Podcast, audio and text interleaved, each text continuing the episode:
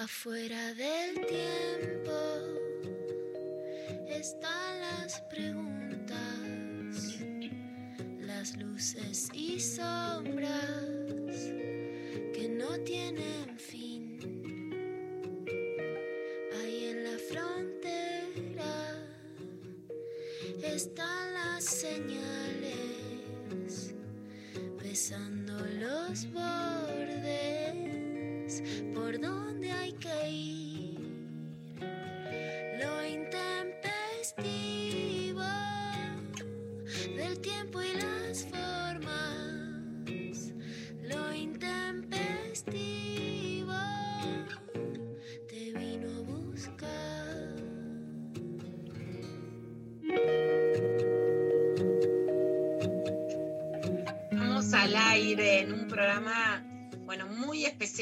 y con una buena noticia para, para empezar, que es que apareció Maya. La verdad es que estábamos compungidas, angustiadas, la búsqueda de una nena.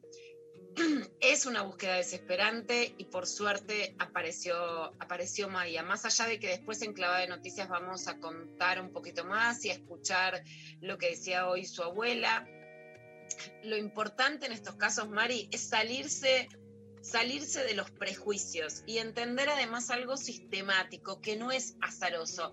Hay una Cristina Fernández, que no es la ex presidenta y la actual vicepresidenta, que dirigió el órgano de, busca, de búsqueda de menores desaparecidas. Ahí lo que se vio es que la mayor cantidad de niñas que se iban de su casa por su propia voluntad con otras personas sufrían algún tipo de violencia o de maltrato en su casa. O sea, y algo que es muy importante decirlo, Mari, es que las nenas, no las mujeres en el sentido de no las adultas, las nenas, las pibitas, en su casa sufren mucha más violencia que, que sus hermanos varones, ¿no? Lo cual, por supuesto, es algo terrible y que en muchos casos la lleva a a irse de alguna otra manera, ¿no? Y eso es algo que también hay que, hay que poder rever.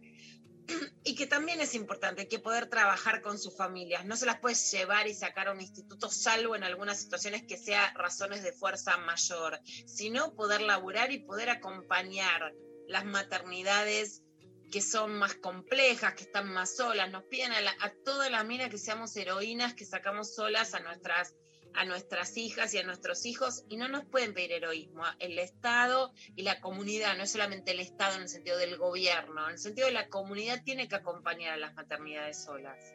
Totalmente. Bueno, buen día para todos. Amanecimos con esta eh, buena noticia. Eh, coincido, Lula. Recién eh, estuve mirando desde más temprano la cobertura que estaba haciendo C5N y un poco Luli Trujillo decía esto, ¿no? Que decías vos de la importancia de tener en cuenta cómo eh, el mañana, pasado y el resto de la vida Maya sigue con, con su vida y que hoy están todos los medios eh, poniendo el foco ahí, que estamos todos eh, mirando y, y está toda la situación de la espectacularización del caso, pero que mañana en los medios se, se van y que, que esa familia sigue en la situación en la que está y que Maya sigue con su vida y también todo lo que implica entonces ser conscientes de eh, justamente el tipo de acompañamiento y Luli hacía énfasis en el Estado y en, y en la responsabilidad también que tiene que tener en casos como este y, y en la importancia también de reconocer que este es un caso que es representativo de unas muchísimas realidades, que no es solo Maya, así que, que bueno, está buenísimo poner, eh, poner ahí la atención. Este, Y, y, Mari, sin lugar a dudas, eh, lo vengo diciendo hace un montón, me he peleado en Twitter y cuando hablamos de qué cosas hacen falta para terminar con la violencia de género o que creo que el Ministerio de Mujeres tendría que poder centralizar, no es que el Ministerio de Mujeres ahora tiene la culpa de todo, tiene que poder resolver todo, digo, no, no es una fantasía, pero sí creo que hay un gran problema que es que el Estado está hiper burocratizado y atomizado. Entonces, no es que no hay un organismo que busque a personas desaparecidas en claramente durante el kirchnerismo, en la gestión de Cristina Álvarez, fue mucho mejor la, forma de gestionar la búsqueda de menores desaparecidas. Y después eso se, eh, durante el macrismo, se, digo, quedan los sellos institucionales, pero pierde potencia claramente. Pero sí creo que una de las deudas y una de las propuestas que digo muy claramente es que hay que centralizar la búsqueda de personas desaparecidas. Hay un organismo que depende del Ministerio de Justicia, que es el que busca menores. Hay un organismo dentro del Ministerio de Seguridad y de hecho las funcionarias que están ahí son funcionarias muy eficientes, ¿no? que es Leticia Risco, la, funcionaria encargada en el caso de, de, mayores adultas, pero está todo atomizado. Y lo que también pasa, y nos pasa a quienes ocupamos un lugar en las redes, es que te llaman y te dicen, hace un video para buscar a Maya, hace un video para buscar a esta persona, hace un video para buscar a otra. Más allá de que no dé el cuero, eso es muy contraproducente, porque en el caso de Maya vos te das cuenta, más allá de que tenemos que ver todavía cómo se la encuentra, pero que la presión sobre la persona que podía estar con ella era importante, y que en otros casos, por inteligencia, por inteligencia quiero decir, por hacer inteligencia sobre la persona que puede estar con ella, por, por alguna otra situación, puede estar en riesgo y, y decir eso puede significar ponerla en riesgo porque a lo mejor hay un dato que no hay que contar.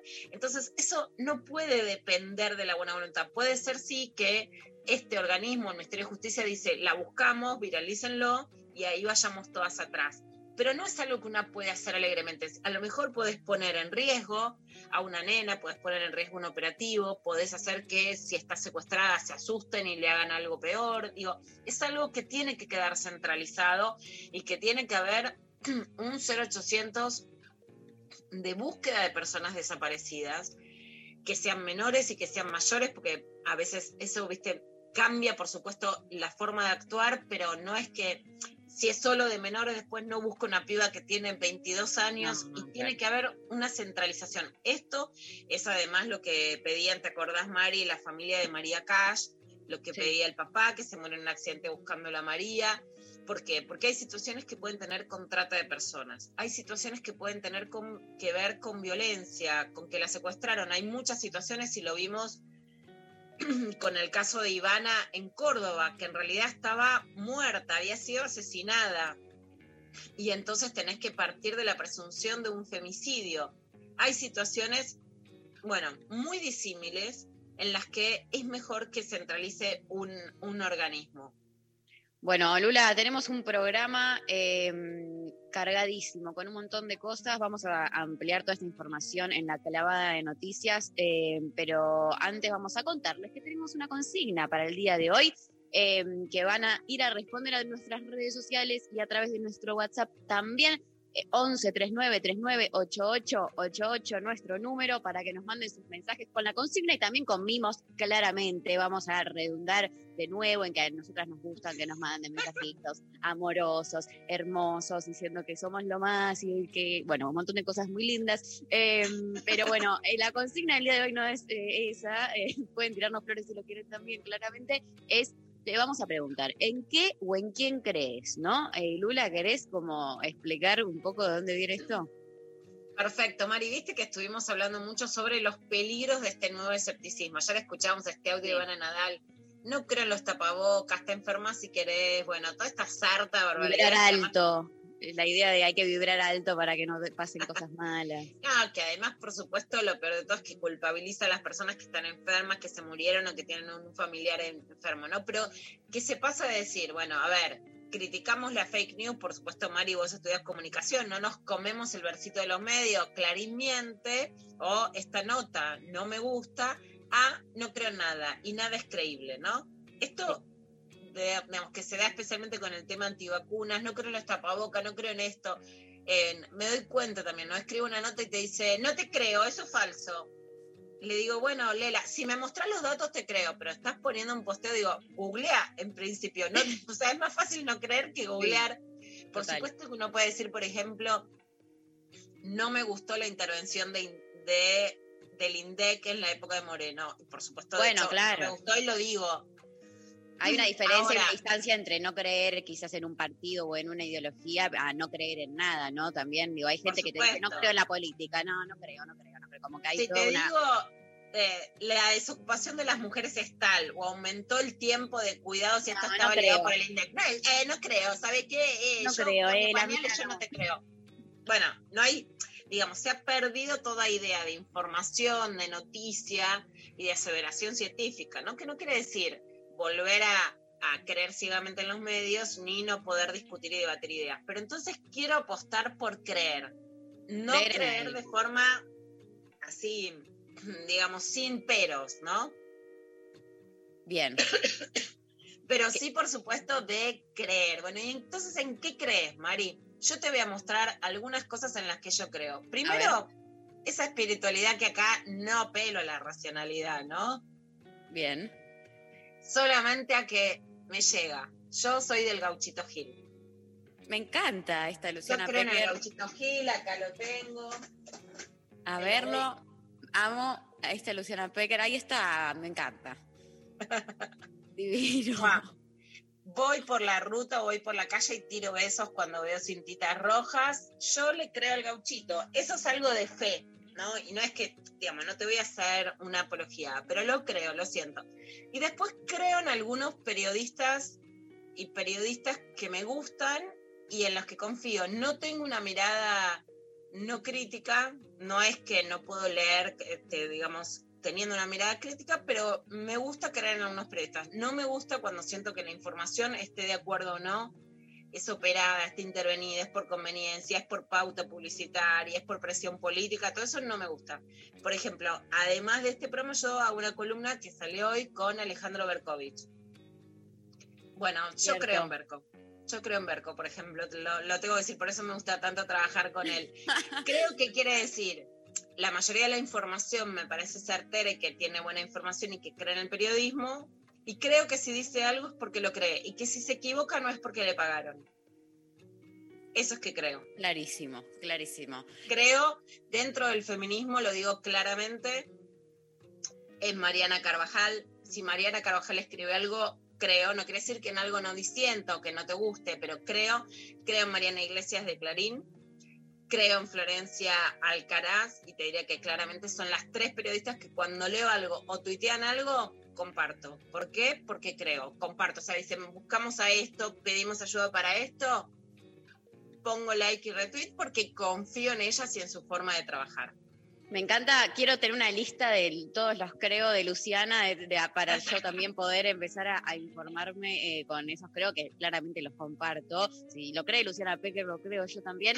Este, pero me gusta y, y yo creo que creo también, o desde muy chica, como entendí y, y empezando a militar un poco de- de- en, en la política, desde muy pendeja, eh, como que creo en, en- más allá de la, de, la, de la política como forma de transformación de la realidad y todo eso como más general, creo en la juventud y creo que, que- que hay una cuestión que, que, digamos, ah, más allá de que hoy en día vemos que hay ciertos sectores eh, jóvenes, que pueden, como los jóvenes republicanos, o un montón de variantes así más de derecha, donde los jóvenes están encolumnando, que es un debate que podemos tener en otro momento, creo realmente que hay, que hay algo todavía de, de- la juventud como motor de cambio eh, que persiste, que lo vemos con el, lo vimos con el feminismo muchísimo, fue como un gran boom, y un gran boom también para, la- para que se acerquen un montón de, jóvenes a, la política en general, pero hay algo de eso que me sigue convocando y que, y que me agarra cuando, cuando ahora nos podemos salir a la calle, ¿no? Pero cuando salí a la calle a marchar, ¿no? Creo en algo de eso que,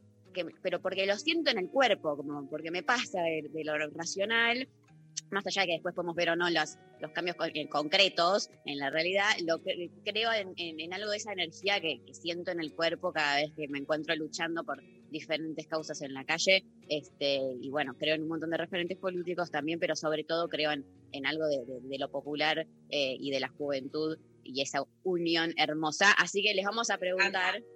Nos pueden decir Sí. también en qué referentes políticos creen, por supuesto, porque hay que, digamos, hay que creer y creer no quiere decir que te guste todo lo que hace o que esa persona no se puede No, equivocar. siempre con pero- una, con una visión crítica, obviamente. eh, bancamos este, todo lo que nos manden al 11 39 39 88 88. Nos pueden mandar audios, recuerden también. Creo en los audios cortos, creo en los audios 30, 40. Creo en Pablo González, en Lali Rombolán, Sofi Cornell.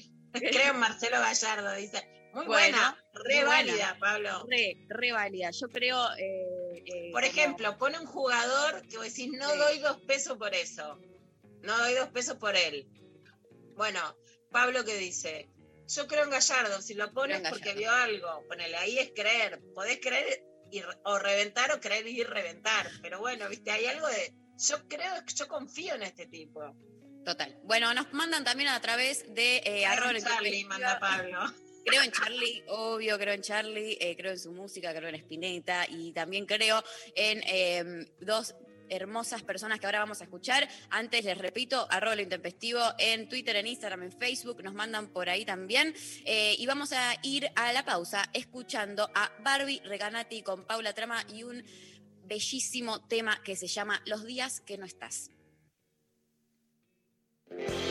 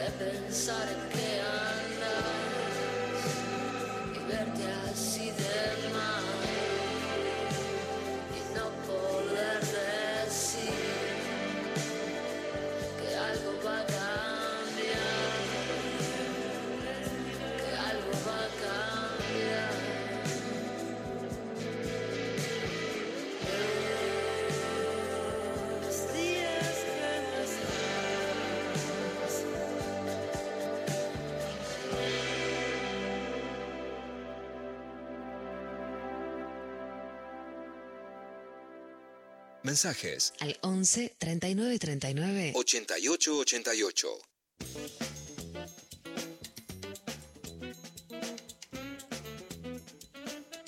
Bueno, volvemos con lo intempestivo. Estábamos hablando antes, Werner, de en qué creemos y quiénes son creíbles, porque no me gusta este nuevo ultra escepticismo, ¿no? Entonces, yo Hmm. recién estaba hablando, bueno, ¿en quién crees? Claramente, uno de los periodistas en lo que creo, sos vos. Estamos hablando con Bueno. Werner Pertot, que es periodista de Página 12 desde hace muchos años. Y bueno, lo mejor de todo es que compartimos aire durante dos años. Fui muy feliz, la pasé muy bien, aprendí muchísimo con Werner Pertot y con Pablo Markowski en esta misma radio, que es tu primera vuelta, ¿no, Werner? Así es, creo que es la primera vez que aparezco en esta radio desde que me echó Hernán Lombardi. eh, le mando un beso muy grande. Este, cada tanto hablo con él, así que. Este, así que bueno, acá estamos, che, mucha responsabilidad eso de que me crees a mí, no me crees. Yo igual sí, mentir no miento, me puedo equivocar, pero mentir no miento. Eh, Esa es la diferencia. Recién lo digo porque estábamos conversando un segundo en, en off, y lo voy a decir porque estoy hablando de esto, ¿no? Y Sí. bueno, está escuchando María Stranjavier. ¿Cuál es la diferencia entre un periodista y fruta? Ayer alguien me comenta un posteo en redes sociales. Le pregunto a Werner y me dice, si me preguntas te voy a decir que no lo sé. Bueno, eso es un periodista que no te miente, en el que podés creer, que si te dice algo es porque es cierto y porque lo sabe y si se equivoca, se equivoca porque todos somos falibles, nadie está diciendo de que no nos equivocamos, pero que no te va a decir algo porque está de acuerdo o no ideológicamente con la otra persona, que no te lo va a decir si no le parece confiable y que también se fija en quiénes lo dicen para ver si esa información es confiable o no, ¿no? Porque todos estamos de alguna manera partiendo de algunas cadenas de creencias para ver qué decimos y qué no decimos y en quién confiamos o no en, la en las personas, en los periodistas más allá de los medios, ¿no? Porque hoy sabemos que los medios pueden tener aprietes políticos, sobres, antes se decía sobre y ahora no es sobre, ahora es pauta publicitaria oficial, o sea, no es por debajo de la mesa como diría Sarlo, sino que es por Sí. arriba de la mesa, pero que la verdad vos sentís que las, eh, que las informaciones se ponen según lo que creen las personas, lo que van a votar, lo que les cae simpático y no en relación a la información, ¿no? Esa es una enorme diferencia, Bernard. Esa es toda la discusión que hay en torno a la idea de la posverdad, ¿no? La idea de que de que la, ahora lo que lo que los hechos, más allá de que los hechos nunca fueron hechos, sino que siempre tienen a su, a su alrededor el lenguaje, la interpretación, la semiosis, etcétera. Pero digo que los hechos no existen más y que es una cuestión de que yo creo en esto y vos crees en lo otro y tiene el mismo valor, digamos, ¿no? Y eso en algunas cuestiones se puede discutir, en otras la verdad es que no, no, no es lo mismo decir, por ejemplo, no sé, que la vacuna de la Sputnik V es veneno, que decir que es una vacuna que tiene tanto porcentaje de efectividad que por tanto otro tanto porcentaje puede no ser efectiva, digamos, ahí hay una cuestión más del discurso de la ciencia. Y en torno a lo que es el periodismo, que obviamente que no es una ciencia, sí hay, una, hay un tema con lo que vos señalabas, que es el tema de, ya hace tiempo esto que está, ¿no? De las redes sociales y de las cadenas de WhatsApp, donde aparecen un montón de discursos, ¿no? No diría información, diría discursos que no- nunca sabes muy bien qué es lo que tienen detrás y que se presentan como verdad. Entonces, eh, se presentan, por ejemplo, en el caso que vos me preguntabas, presentan el, discurso supuestamente en, en- en directo de una pareja, de un político, diciendo cosas sobre ese político. Y, y, si vas al, empezás a rascar, ¿dónde dijo eso esa pareja? ¿Está en ¿Lo dijo a través de algún medio de comunicación? ¿Lo dijo en su cuenta personal? ¿Dónde lo dijo? O sea, y si no lo dijo en ningún lado, entonces es directamente alguien que se sentó, puso un nombre, dos puntos, comillas, e inventó algo, digamos, ¿no? Entonces ya es una fake news, una noticia falsa. Y lo, mismo, yo en general soy bastante cuidadoso de, si bien no soy especialista en este tema, sí hice varios cursos a lo largo de estos años de, justamente de, la, fake news y de, periodismo digital y yo soy muy cuidadoso y recomiendo ser muy cuidadoso, aunque no seas periodista, aunque no tengas nada que ver con el periodismo, con esas cadenas que te llegan de, WhatsApp y de, o con esos tweets tan incendiarios que aparecen a veces, en general yo siempre voy a ver quién lo dijo, dónde lo dijo, cuál es la fuente, ¿no? De dónde sale esto. Y, sobre todo hay que sospechar mucho si, lo que vos lees refuerza mucho una creencia que tenés, porque lo- la característica principal de la fake news no tiene que ver con, con la parte más técnica, si se quiere, de la información, sino con esto, con reforzar creencias. En general, son cosas que de alguna manera te confirman tu visión del mundo. ¿Mm? O sea, no sé, encontraron este, todo el oro del mundo en la parte de abajo de la casa de Cristina Fernández de Kirchner. ¡Eh! ¿Viste que era una chorra? ¿Viste? Ya está. Y lo mismo con Macri podría ser, ¿eh? o sea, podría ser la misma fake news con Macri, pero digo, eh, es el, el tema ahí es que vos ahí confirmás algo que vos ya sabías, pero que no tenías la información, y después resulta que eso no era así, pero no importa. Muchas veces, eh, yo digo que a veces me equivoco. una vez me pasó que mm, leí mal una declaración jurada de Macri. Esto fue eh, hace dos años, creo. La- una de las últimas declaraciones juradas de cuando era presidente. Leí mal una declaración jurada que decía eh, 4 millones de dólares, que una cosa decía el número 4 millones y dólares que él tenía en efectivo. Entonces yo escribí una nota en página contando que en su declaración jurada parecía que él tenía eh, fuera del banco y en dólares, cuando estábamos con toda la discusión de los dólares, el nuevo cepo de Macri y demás, que él tenía esa guita. Y después me escribieron, me dijeron, no, mirá, este, leíste mal, en realidad son 4 millones de pesos, pero está, porque todo está expresado en pesos. Y tenés que ir a otra parte del formulario donde están los dólares, que son tantos, son, eh, no sé, 200 mil dólares, o sea, mucho menos, ¿no? Entonces yo corregí la nota, eh, que, escribí en Twitter, y escribí, no, este, yo acá me equivoqué, esto no eran 4 millones, eran 200 mil, pero eh, fue un error de lectura de la declaración jurada. Pero lo que me sorprendió, ¿por qué cuento esto? Porque me sorprendió es que siguió circulando muchísimo más la información que yo había dado por error. Pero muchísimo más. Un montón de gente que lo odiaba a Macri siguió diciendo durante mucho tiempo, por más que yo ya había, ya se había salido a decir que no era así, que era un error de lectura de la declaración jurada, que en realidad, o sea, que el, el- número, los dólares existían, solo que era otro monto. La noticia falsa tiene mucha más fuerza.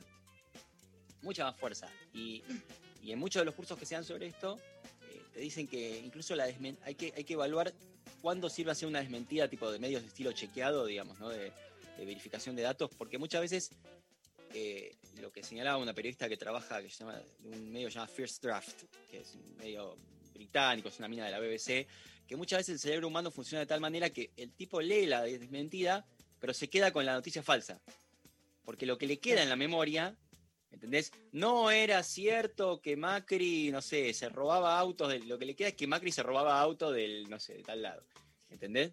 Eso, eso para mí es muy fuerte y es algo que tiene que ver con la circulación de las creencias y los discursos en esta época. Totalmente, Werner. Y en la Argentina particularmente cuesta creer en medios y por lo tanto que haya un periodista confiable que si se equivoca no quiera hacer una operación. Cuando decimos una operación es no querés hundir a Macri, querés contar una información verídica y si te equivocás lo asumís es hiper fundamental. Y también, eh, Werner, vos sabés que yo admiro muchísimo tu trabajo desde hace muchísimos años. Vos cubriste en Página 12 toda la gestión de Mauricio Macri como jefe de gobierno en la ciudad de Buenos Aires. Sí, Y en esto me parece sí central que es también entender un fenómeno, aunque a la gente le pueda gustar o no, lo puedan votar o no, en su totalidad. Uno de los mayores errores, ¿no? Y me parece que esto ya está leído, eh, del kirchnerismo cuando pierde es querer creer tanto, leer tanto sus propios medios, podríamos decir eh, en un ejemplo antiguo, leer el diario de Irigoyen, o sea, leer o informarte con lo que te gusta a vos, de no poder analizar y entender qué era lo que pasaba con el macrismo, cosa que vos, por supuesto, no hacías. ¿Qué sacás de esta experiencia? Y te quiero preguntar por un artículo que lo vi en las redes y la verdad me interesó muchísimo para que nos puedas contar algo, que se llama La experiencia pro, un partido de derecha que se presenta como nuevo y apela a las redes. Sale en un medio que me encanta, que es 070. El link lo podemos postear en las redes del programa, pero es 070.uniandes.edu.co porque es un medio colombiano que justamente es eh, muy, muy bueno y muy recomendable. E- ese artículo en realidad es una investigación que me pidió eh, la gente de la Fundación Ebert, que es una fundación, bueno, originalmente alemana, pero tiene eh, sede en América Latina, en Colombia, por eso lo publican ahí, acá en la Argentina, que me pidieron que eh, para, para un dossier, si vos te fijas después, vas a ver que hay un dossier de la derecha en toda América Latina y a mí me tocó hacer el capítulo argentino, digamos, ¿no? de cómo es el problema argentino. Esto cuento para que se sepa, porque, porque en ese artículo como que voy para atrás y empiezo a contar de vuelta un montón de cosas que por ahí el que lo vaya a leer va a decir, che, pero esto yo ya lo sabía, o esto ya es, eh, esto sí, sí, ya a esta altura, después de cuatro años de gobierno de Macri lo sabemos, claro, pero yo lo que hago es contar en ese artículo para un montón de gente que no vive en la Argentina también cómo es el PRO y cómo se construyó el PRO.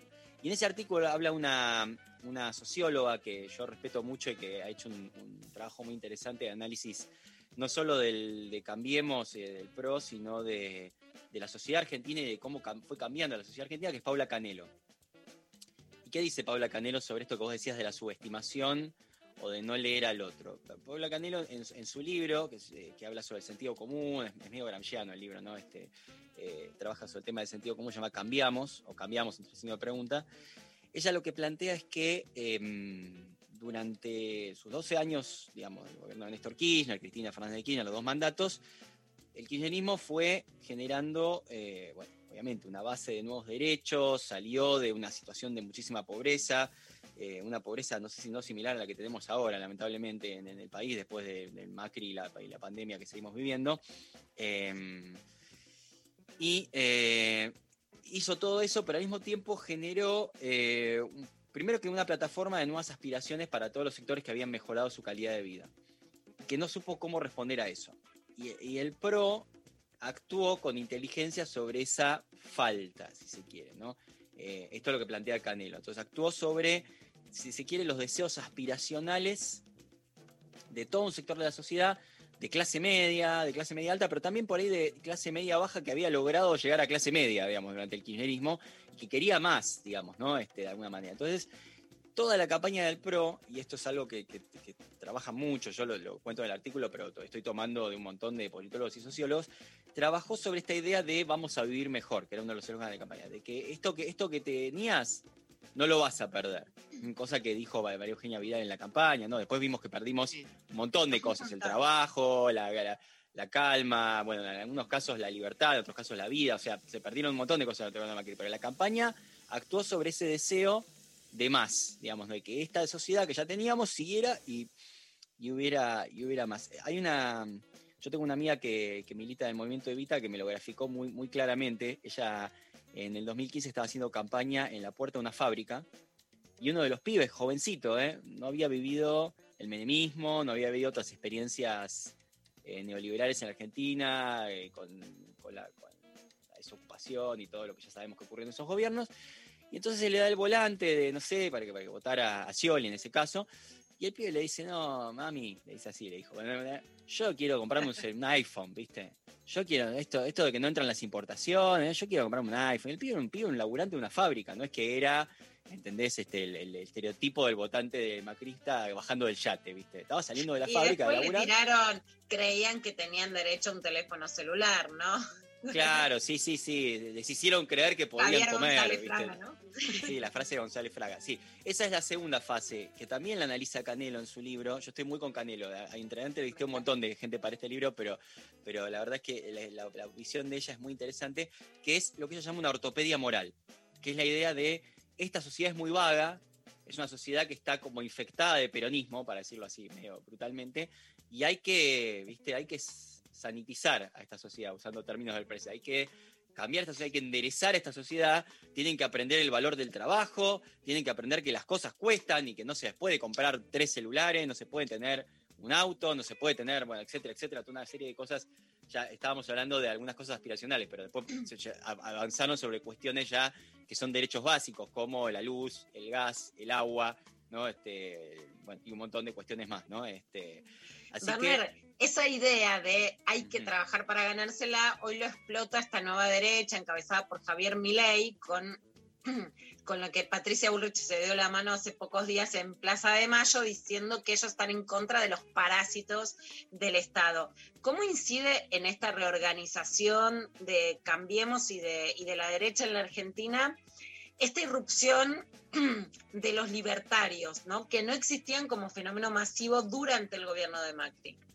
Yo todavía no, no tengo como una- un diagnóstico final sobre cómo va a incidir eso. Yo creo que lo vamos a ver más claramente en las elecciones de este año. O sea, no tengo claro si van a ser un grupo del 1%, ¿entendés? O si van a tener un peso que vamos a empezar a decir, opa, ¿viste? Como ha pasado en otros países eh, de América Latina o, o en Europa, incluso también, que de pronto sectores de ultraderecha de pronto empiezan a tener votos y decís, ah, esto que me causaba tanta gracia, la verdad que tan gracioso no era, ¿viste? Eh, no sé todavía cuánta incidencia van a tener. Lo que sí sé es que son sectores que surgieron para comerle votos Juntos por el Cambio. Eh, por más que Patricia Bullich está tratando eh, de buscar una estrategia de alianza con estos sectores, la verdad es que pareciera que no busca una alianza Juntos por el Cambio, sino más bien viste, mostrarse como la verdadera, los verdaderos liber- liberales, los verdaderos sectores que van en contra del populismo, los verdaderos sectores que van en contra del peronismo, etcétera, etcétera, toda la cuestión antiestatal que tienen, que se notó también bastante con todo el tema del, del peso que tiene el Estado en todo lo que es la pandemia, eh, en la organización de algún tipo de, de sistema de cuidados, eh, y parcial, ¿no? Pero que algún tipo de organización de sistema de cuidados se ha notado. Así que es un sector que va a tratar de ir al choque con Juntos por el Cambio. Vamos a ver cómo se hace ese choque finalmente. Y en Juntos por el Cambio tenés como dos posiciones, para simplificarlo mucho, ¿no? Tenés la posición de Patricia Bullrich, y Macri, Pichetto, bueno, todo ese sector, que se le suele conocer como la ladura, que dicen, estos tipos nos van a comer votos, tenemos que apelar a nuestro núcleo duro. Entonces, tenemos un discurso parecido al de estos grupos, y a la vez a Patricia Bullrich que expresa en toda su dimensión hasta, hasta cómo se viste muchas veces, cómo se disfraza hasta corporalmente, lo expresa de todas las maneras, tratando de pelearle a esos grupos su teatralidad, está tratando de pelearle su discurso, tratando de pelearle todo. Sea, no es que Patricia Bullrich un día este, se, se le, se se le escap- se le salió un tornillo y empezó a hacer esto. Esto lo hace con una estrategia política, digamos, ¿no? Y apelando a un electorado. Y tenés al otro grupo, que se le llama la ala moderada, que a mí me critica mucho por decirle ala moderada, pero yo siempre digo, son moderados en relación a los otros. No es que son Claro, moderados de claro, forma sí. absoluta, digamos, no, son moderados en relación a Patricia Bullrich. Estoy comparando en con... relación a la derecha, claro, no. Cuando decís me critican mucho, estoy segura que te critican muchos sectores que critican a la reta, ¿no? Y ahí es donde no se sabe leer a un periodista que sí sabe hablar porque la gente quiere que digan lo que ellos piensan en la casa, ¿no? Y entonces Sí. está, leerte a vos para después pensar uno lo que quiera. Sí, al mismo tiempo, cuando la reta hace algo como lo que hicieron la semana pasada en Luna Park, yo me dedico a contarlo por todos lados, no es que, no es que lo estoy protegiendo a la reta, pero, pero hay Por que entender que la estrategia de la reta es otra. La reta tiene la idea de que ese núcleo duro, tarde o temprano, por el voto útil, por lo que sea, los va a terminar acompañando, como que ya está con ellos. Que por ahí en una elección legislativa se dispersa más hacia un Milley, hacia un expert, pero que en una, en una ejecutiva donde te, por ahí terminas en un balotaje, la reta Alberto Fernández, no sé, por decir algo, o el que sea, digamos, eh, va a terminar acompañando a Juntos por el Cambio. Entonces, él lo que, la reta lo que piensa es que hay que correrse hacia el centro. Que hay que apelar de una manera más estilo candidato catch-all, eh, ¿viste? Entonces hay que tener un discurso más, esto, moderado, menos confrontativo. Igual esto es algo voluble, ¿eh? porque en las últimas semanas eh, Bullrich un poco lo empujó a la reta a tener que tomar ciertas posiciones y lo estamos viendo salir más ahora, atacar al gobierno nacional de lo que hizo en su primer tiempo de... de Si la pandemia. tendríamos un termómetro o una, digamos, o un mapa, se está corriendo más a la derecha de los sectores moderados. Ahí, ahí sí quiero hacerte la última pregunta porque me quedaría escuchándote, preguntándote de Sí, política horas, Werner, y sabes que me, me apasiona, bueno, la política y escuchar justamente cuando un periodista sabe tanto y me parece creíble. Pero más allá de la incidencia en votos de estos sectores de ultraderecha, libertarios, jóvenes o con este tipo de discursos, ¿cómo es la incidencia en estos sectores más moderados? Porque además tienen, y lo, lo vivimos, bueno, y en muchos casos lo sufrimos en el sentido, ¿no? Por ejemplo, la semana pasada me hicieron una amenaza por redes, pero de un troll que era Jorge Rafael Videla. Bueno, tenemos acuerdo. muchos años de amenazas, si lo sabes, pero no decían tan descaradamente, mm, digamos, no hacían una apología a Videla en ese sentido, ¿no? O sea, ¿cómo puede incidir en el discurso o en las políticas de estos sectores que se autodenominaban o tenían políticas más moderadas, aunque puedan ser criticables, y con, con una actividad tan fuerte en redes? Porque en redes hacen sentir que tienen una presencia más fuerte de la que tienen, pero es tan fuerte la presencia que si pueden terminar contaminando una derecha más explícita en la Argentina por la sensación térmica que crean de sus ideas.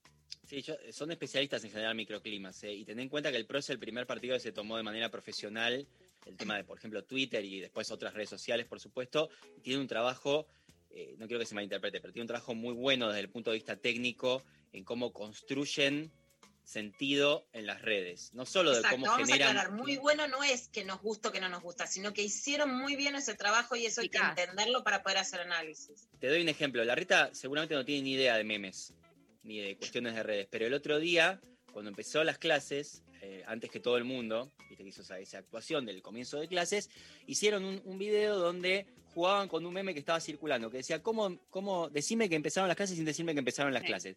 Y la reta estaba ahí y casi no hacía nada. La reta decía, mira, decía la reta, pum, y te hacían así, tipo el, el sonido de los chicos cantando una, una- un- el himno, no sé, como distintas situaciones de comienzo de clases y transmitían, y esto es otra cosa que es importante tener en cuenta con esta derecha, transmitían emociones. La derecha, el discurso de la derecha actual, tanto de la, extrema derecha como de este- este- este- esta derecha que gobernó en algún momento, se centra en las emociones, se centró en las emociones en la campaña, se centró en las emociones en momentos de crisis, siempre está apelando. Durán Barba, que lo entrevisté para esta nota, me decía, citando sí, la neurociencia, qué sé yo, que eh, el cerebro humano, digamos, el- tiene mucho más conectado la parte de la acción a las emociones que a la comprensión racional. Entonces, eh, él decía, si vos te indignás por el asesinato de George Floyd, salís a la calle, no si vos entendés que hay un sistema de dominación, que qué sé yo. Entonces, Claro. eso es algo que siempre aparece en, en este punto. Y con respecto a lo que vos decías de la amenaza de Jorge Rafael Videla, tenemos que observar eh, que Macri, durante sus cuatro años de gobierno, hizo un trabajo bastante fuerte de correr los límites de ciertos consensos básicos de la democracia que pensábamos que ya teníamos. Entonces, nadie se ponía a discutir el número de desaparecidos. No importa si es un número simbólico o no, no, quiero meterme en esa discusión. Nadie se ponía a discutirlo porque no era una discusión los desaparecidos. Era algo que estaba claro que había que juzgar a los responsables y, recordar lo que pasó y tener una política de memoria, verdad y justicia. Eso se puso en discusión en el gobierno de Macri. Y así como eso, un montón de cuestiones de otro orden, del tipo, eh, bueno, esto, los servicios tienen que estar al alcance de todo el mundo, no tienen que poder ser solamente para que los paguen, em, la educación gratuita tiene que ser, tiene que no es un lugar donde vos caes, este, le toca al que, al que no puede pagarse una privada. Eh, bueno, hace poquito Patricia Bullrich dijo que en realidad la vacuna tenía que ser para el que la pueda pagar, los que no la puedan pagar tendrían que tener un subsidio del Estado, lo cual me parece que es eh, bastante fuerte e indica cómo siguen pensando en esa lógica, digamos, ¿no? Eh, imagínate lo que hubiera sido un gobierno de Macri, ¿no? Este, vendiendo la vacuna, vendiéndote la vacuna al que la, al que la pudiera pagar. Así que, un segundo mandato, digo, ¿no? Así que eso yo creo que está eh, instalado por una lógica también de un gobierno que tuvo cuatro años corriendo los límites de, de cuál era lo básico que se podía o no se podía decir. Si bien, obviamente, no va a salir Macri a reivindicar a Videla, digamos, ¿no? Son cuentas fantasmas, son, digamos, otros grupos que no pueden dar la cara del todo. Sí, también es, no los hicimos. Voy a correr mis límites, no me puedo aguantar, te hago una más. Bueno, te ¿Cómo lo es contesto también? cortito. Re cortito, dale. La, la eficiencia en la comunicación de, de, de Fernán Quirós, que hoy sale a decir, lo vamos a escuchar un ratito en el programa, que la gente no se vaya a viaje al exterior y que Horacio Rodríguez Larreta viaje a Brasil y tenga que, de hecho, hacer el discurso de apertura en la legislatura por Zoom, por eso. ¿Por qué logran comunicar y que no sea un escándalo?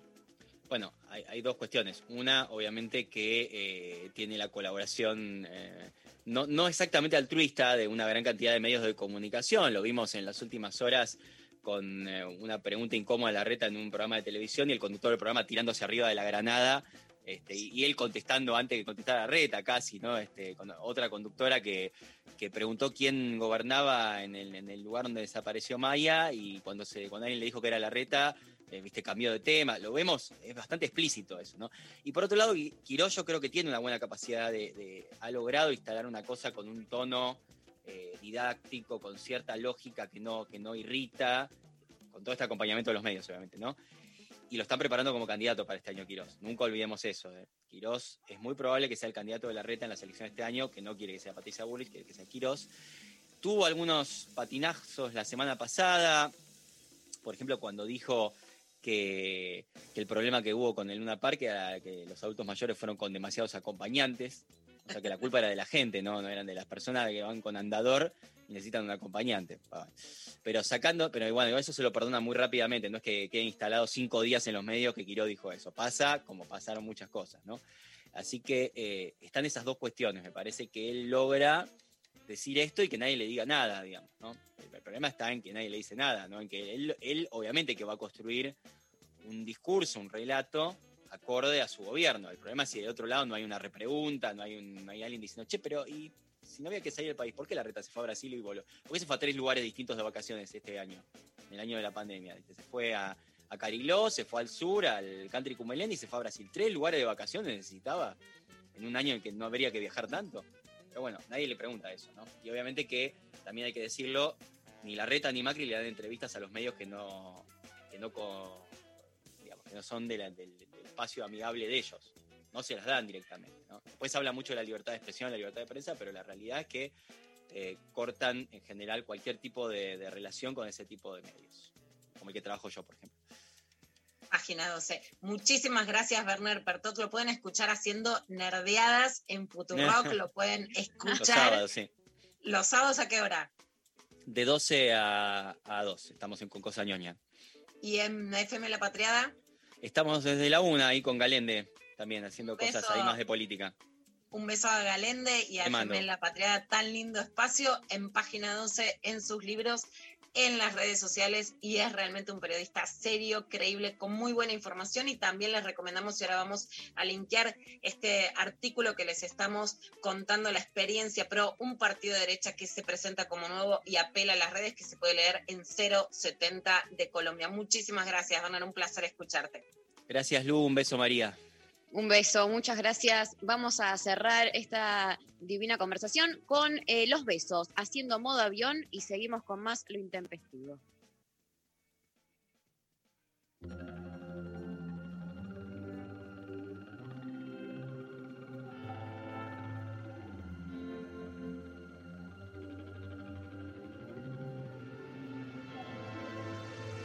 Buenas noches.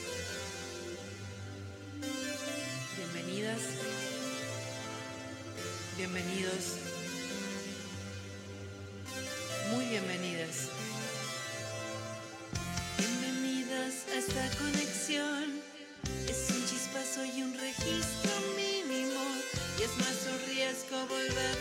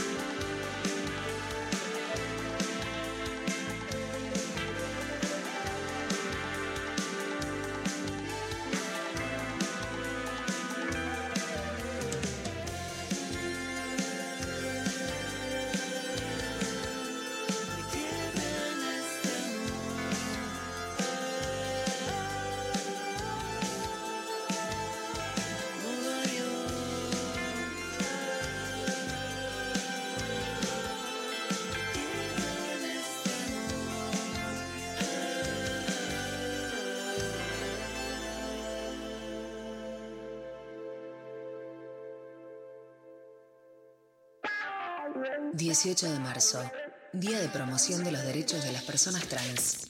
Claudia Pía Baudraco decía, sentí muy fuerte la expresión de género y así lo manifesté. Y me saqué una gran mochila, que era la de cumplir con las pautas sociales y no ser feliz. En su recuerdo, el 18 de marzo es el Día de la Promoción de los Derechos de las Personas Trans. 937 Nacional Rock. Luciana Pecker, Gillespie, Cecilia Elía, Eddie Babenco, Alfredo Rosso, Tapa Martín, Calvo Infante, Natalia Carulias, Daña Bedento, Charo López, Frankie Lacto, Grisel D'Angelo, Natu Madar, Santiago Lucía, Susi Shaw, Sol Despeinada, La Garganta Poderosa, Jóvenes por el Clima, Auténticos Decadentes. Se suman nuevas voces. Chavo Fuchs, Ivana Sherman, Tomás Rebó, Claudia Villapun, Revista Crisis, Juan Manuel Carr, Zeta Bocio, Flora Alcorta, Albina Cabrera. Relanzamos. Relanzamos. Más voces. Más rock. Más radio. Más. 937. Más. Nacional Rock. Hacé la tuya. Lo intempestivo te vino a buscar. Mensajes Al 11 39 39 8888. Bueno, muy bien, estamos recibiendo sus mensajes, entonces respondiendo la consigna de hoy, ¿en quién crees? ¿En qué crees? Eh, te cuento, Lula, que por WhatsApp nos llega un montón de mensajes. Primero dice, buenas intempestives, políticamente creo en Cristina Kirchner y también creo en Daniel Santoro, que es un tipo clarísimo. Y siempre, siempre en la vereda de Tati Almeida. Saludos, Marce. Mirá qué bueno. Bueno, Daniel Santoro aprendí muchísimo, siempre lo digo, ¿te acordás que se lo contaba a Mari? Me encantaría entrevistarlo acá con Julián Mengolini. Emprendí con él que era el peronismo, ¿no? Nora Cortiñas, para mí es alguien que claramente creo y que marca una diferencia en el sentido de la credibilidad. Totalmente. Eh, nos escribe desde Costa Rica y nos dicen, yo creo en hacer una semana de programa de lo intempestivo en Costa Rica. Sí, pero no sabes cómo creo. ¿Quién no en cree eso. en eso? Por Costa favor. Rica, qué país más confiable, el país más confiable de América Latina, por supuesto. No podemos Claro, salir del no país, es es. Bueno, estamos Ahora- soñando, no es, no, no se preocupen, no está planificado un vuelo a Cancún.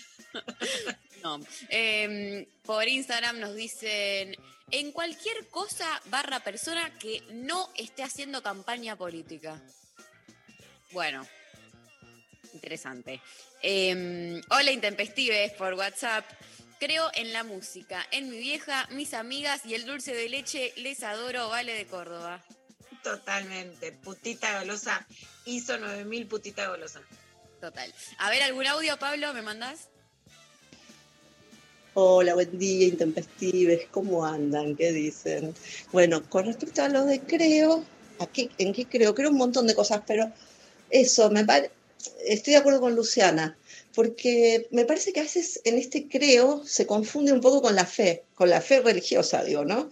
En la cual no se cuestiona que, existe un Dios y por qué hace milagros y nada, y lo que sea. Entonces me parece que ahí está como en, en el error conceptual. Entonces, cuando uno tiene que hablar qué quiere decir creer, tendría que plantear primero para que el otro lo entienda. Completamente, estamos totalmente en esa línea.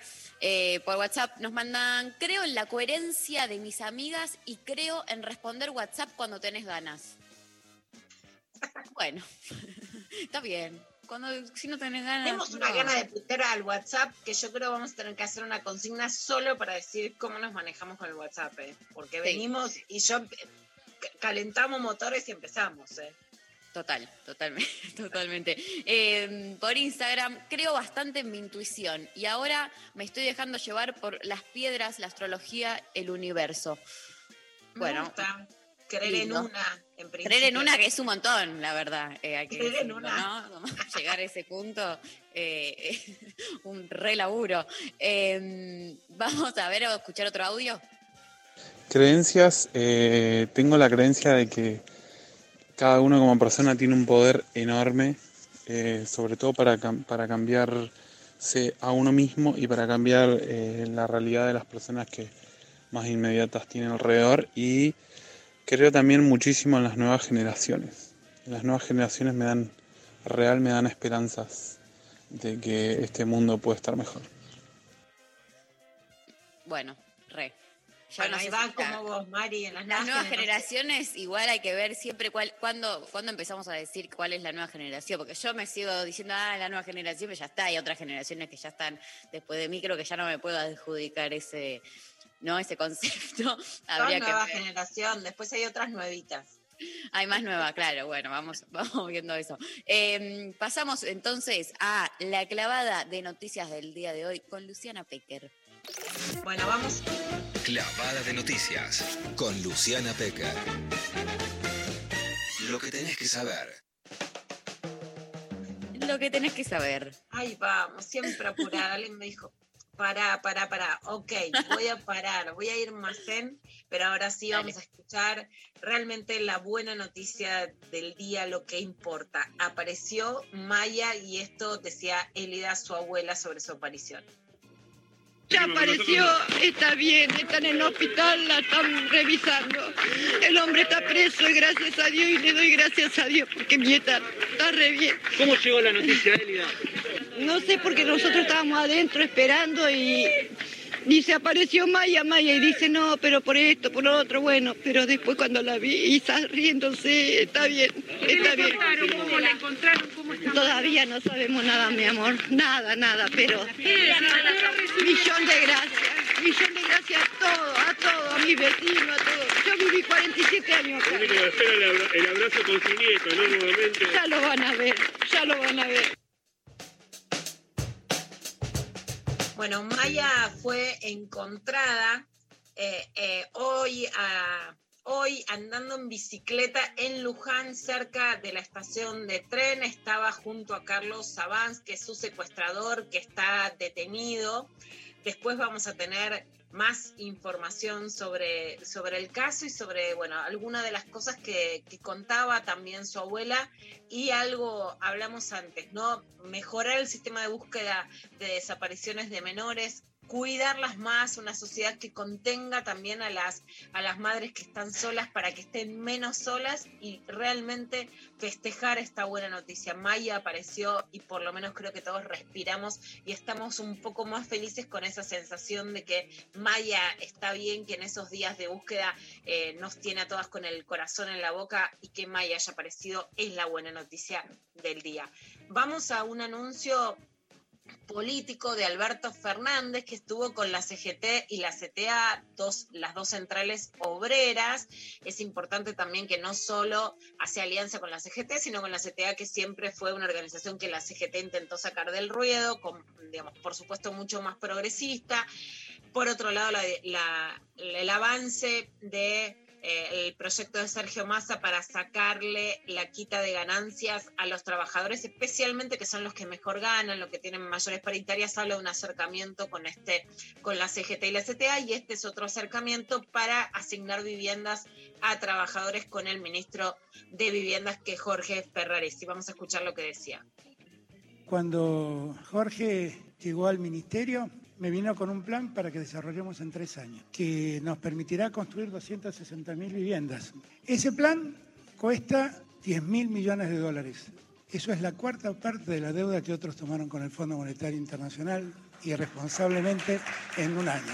Piensen ustedes que con la mitad de lo que deberíamos pagarle el año que viene al fondo, nosotros podríamos construir las 260.000 viviendas. Yo digo estas cosas para que todos entiendan la gravedad de la decisión que han tomado otros, la irresponsabilidad con que se tomó esa decisión y los costos sociales que esa decisión apareja, porque eso es dinero, está destinado a salir de la Argentina y a postergar el futuro de argentinos y de argentinas, que es precisamente lo que no quiero que ocurra. Y por eso cuando otros me apuran a renegociar con el fondo, yo digo, miren, mi urgencia son los que no tienen casa, mi urgencia son los que no tienen techo, mi urgencia son los que no tienen trabajo, mi urgencia son los que han caído en el pozo de la pobreza. Esa es mi mayor urgencia, no acordar con los acreedores. Nosotros estamos empeñados en que cuando el 2023 llegue podamos cumplir ese objetivo que Jorge se propuso y yo avalé. Construir casas para 260.000 familias en Argentina. Primero los últimos. Nunca nos olvidemos de eso. Bueno, primero los últimos sí es una frase emblemática que, digamos, que es una frase muy importante para Alberto Fernández, pero que fue el lema del ingreso federal de emergencia, del IFE, que ahora no está. El endeudamiento externo hace que sea mucho más difícil generar políticas frente al coronavirus y uno de los mayores problemas es qué puede pasar con eh, la cepa de Manaos, que es la cepa brasileña que nace en el norte de Brasil. Por eso, eh, lo que decía ayer el ministro de Salud, que estuvimos hablando con Manuel Pertot de la ciudad de Buenos Aires, Fernán Quirós, daba estas recomendaciones. parece que mm, sería más interesante comunicarnos y, decirle a la gente que, cuál es el punto importante de protección aquí. Primero de todo, sobre todo las recomendaciones, si no es indispensable, eh, no es momento de salir del país. Y sobre todo los países que tienen variantes de alto riesgo, como pueden ser los países europeos, Sudamérica, particularmente Brasil, Estados Unidos y ni que hablar Sudáfrica. No es momento, salvo que sea indispensable. Ese es el primer punto. Bueno, vamos a decir que Sudáfrica no es que nadie viaje, pero no es el destino más habitual de los argentinos. Hasta ahora, la única cepa que no se encontró en Argentina es la cepa sudafricana. Sí están las otras y claramente son lugares de alto peligro, ya no solo por traer el coronavirus, sino otras variantes del coronavirus frente a las que no estamos preparados. Por, por supuesto, me parece que ahí hay varias opiniones. Yo creo que en vez de decir no vayan y los argentinos van igual, sí, frente a un país que tiene hoy menos recursos económicos, incluso para afrontar otro, otro cierre interno, habría que ser más estricto con, con el cierre de fronteras y de viajes al exterior, porque además sí hay una clase alta que claramente la vemos con un comportamiento muy insolidario. No digo que todos los que viajen sean de clase alta, pero vemos viajes que eh, claramente son postergables como un viaje de egresados y que sin embargo, este, se hacen, aparecen RCP truchos en Cancún, aparece una conducta que realmente puede ser muy peligrosa para los argentinos. El gobierno de la ciudad de Buenos Aires podría ser una autocrítica. Para mí sí, uno de los hijos de Diego Santilli estuvo en ese viaje, que es, eh, por supuesto, ministro de Seguridad, estuvo en ese viaje, es culpable, los hijos tienen que pagar por la función de los padres, no, pero parece una conducta de riesgo. Horacio Rodríguez Larreta tuvo un viaje a Bucios, dijo que fue el año más duro de su vida, tiene que ver con las consecuencias de su vida personal y de su separación, por supuesto fue un año muy duro para muchas personas, eso no quita que él también es un ser humano, pero sí, en la cepa de Manaus no aparece ahora, estaba desde antes y estaba en Bucios. Él no llega ni siquiera a abrir personalmente las sesiones legislativas y lo tiene que hacer por Zoom porque le habían dicho que iba a poder ir, porque había tenido coronavirus cuando fue de vacaciones a Cariló anteriormente y después no. Claramente es muy difícil en este año decir no vayan a Brasil cuando es el propio jefe de gobierno el que elige también como destino a Bucios. Y eh, bueno, vamos a seguir con otro de los temas dentro de esta clave de noticias y un tema muy difícil por el que estuvieron pidiendo mucha ayuda en estos días. Sofía Tronsinski es la mamá de una nena eh, que tiene una discapacidad, es una nena que nace en Francia, ella viene a la Argentina y denuncia que su ex marido, Fabián Nicolás Pichón, es un diplomático francés y que él lo que está pidiendo es que regresen a Francia. Ella dice que sufre violencia de género, tiene un bozal legal por el que no puede hablar, si digamos lo hizo a través de las redes sociales y sobre esto va a hablar su papá. Soy el padre de Sofía. Ella y su hija discapacitada son víctimas de la injusticia. La justicia francesa le saca la tenencia de su hija discapacitada y se la da al padre sin causa. Pero la explicación es que la expareja de mi hija es un poderoso diplomático francés y tiene mucho poder. Mi hija en Francia no tiene abogado y la Cancillería argentina no la ayuda. En Argentina, el cuerpo médico forense, dependiente de la Corte Suprema de Justicia, dictaminó que es una niña enferma y desaconseja su traslado, pero parece que nadie lo leyó. Voy a repetir una frase que no es mía. El poder es impunidad. Alguien tiene mucho poder y consigue casi cualquier cosa. Pregunto, ¿quién nos puede ayudar? Es lo que pedía el papá de Sofía. En estos días hubo muchas campañas y demandas para este caso. Hay situaciones que jurídicamente son muy difíciles y las sigo hace muchos años. Un enorme problema de la globalización es que, por supuesto, se producen muchísimos matrimonios o nacimientos, aunque no sean a través del casamiento, en otros países. Y lo que dice la justicia y los tratados internacionales es que los hijos se tienen que quedar viviendo en el lugar donde nacen. En esto hay que hacer una alerta porque si vas a tener un hijo en otro país, tenés que saber que aunque te quieras volver a Argentina, te van a obligar a quedarte en ese país. Desde el caso de Gabriela Arias Uriburu hasta el día de hoy, ese es un enorme problema de muy difícil resolución. Podría haber alguna situación excepcional si se comprueba la violencia de género, pero en general la justicia no es proclive a entender este tipo de cosas. Sí, la justicia eh, en la Argentina lo que le pidió al padre eh, de la niña es que ponga determinadas condiciones para que pueda ir la mamá. Son casos muy difíciles jurídicamente y en donde la justicia francesa avanzó en pedir que la niña vaya a Francia y por eso es que en redes sociales está este pedido desesperado. Sí es cierto que en la oficina de la mujer de Cancillería tendría que haber una ayuda más concreta para este tipo de casos. Si no se puede evitar el traslado, para que sean las mejores condiciones posibles. Y aunque el patrocinio jurídico sea, digamos, tenga un abogado, sí el Estado tiene que poder acompañar a las mujeres para garantizar digamos, sus derechos y los de sus hijas. Es muy difícil revertir las sentencias judiciales de que se vaya a Francia o al país donde han nacido los hijos, sea cualquiera la situación pero sí tiene que haber un acompañamiento mucho más fuerte de Cancillería para garantizar derechos en estos casos porque son muy difíciles y dependen, por supuesto, de tratados internacionales.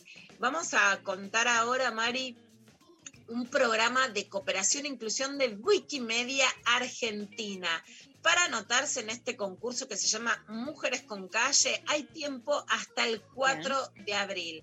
Va a estar el link en las redes para quienes quieran anotarse. Vamos a escuchar a Constanza Verón sobre este programa. Me encanta, porque viste que hablamos, Sí. hay una frase muy común que es tenemos calle. Bueno, tenemos calle y tenemos que tener nombres de mujeres en las calles y saber quiénes son esas mujeres que están en las calles, para revertir también y dar vuelta la idea de tener calle. Vamos a, escucharla.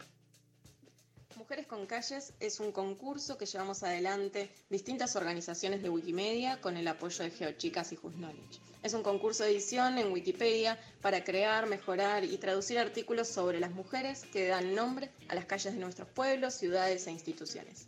La iniciativa surge como una continuidad del trabajo que año a año llevan adelante distintos grupos y capítulos Wikimedia para la reducción de la brecha de géneros en la enciclopedia libre. Actualmente solo el 22% de las biografías de Wikipedia en español son de mujeres y se estima que una de cada 10 personas que participa en Wikipedia es mujer. Esto trae aparejado varios problemas, como es la falta de la voz de las mujeres en la construcción de la información que consultamos, la escasez de contenido sobre nuestra historia, que al mismo tiempo es un reflejo de lo que sucede a nivel social. Wikipedia es una fuente de información terciaria, por lo que si no contamos con fuentes que relaten estas trayectorias y nos permitan validar la información que escribimos en Wikipedia, no podemos rescatar las huellas que estas mujeres dejaron en nuestros territorios. En este sentido es que el concurso busca visibilizar a todas las mujeres que han contribuido en la historia de América Latina y hoy, dan nombre a los espacios que habitamos, para conocerlas, para recordarlas y nunca dejar de nombrarlas. Así que quienes estén interesados en participar pueden ingresar en el wiki concurso Mujeres con Calles y van a encontrar las pautas de participación. Muchas gracias. Buenísimo, me encanta. Me encanta este concurso, hay que estar en las redes, hay que contar quiénes somos, hay que leer libros. Agradezco mucho este alucinante libro de Niñas Rebeldes, en el que también aparezco de toda América Latina y de Argentina. Leerle a las nenas quiénes somos, quiénes fuimos, pasar por calles y que no todo sea voy a tal lado y voy a tal lado. Bueno, ¿a dónde vas? Viste que decimos a dónde venimos, a dónde vamos es parte de lo que hacemos. Entonces tenemos que estar en Wikimedia, en las calles, en Wikipedia y arrasar con los lugares. Me encanta. Bueno, eh, vamos a escuchar un tema. ¿Estamos? Vamos, Mari. Parece bien. Eh, la escuchamos a Julieta Venegas haciendo Sin Documentos y volvemos con más Lo Intempestivo.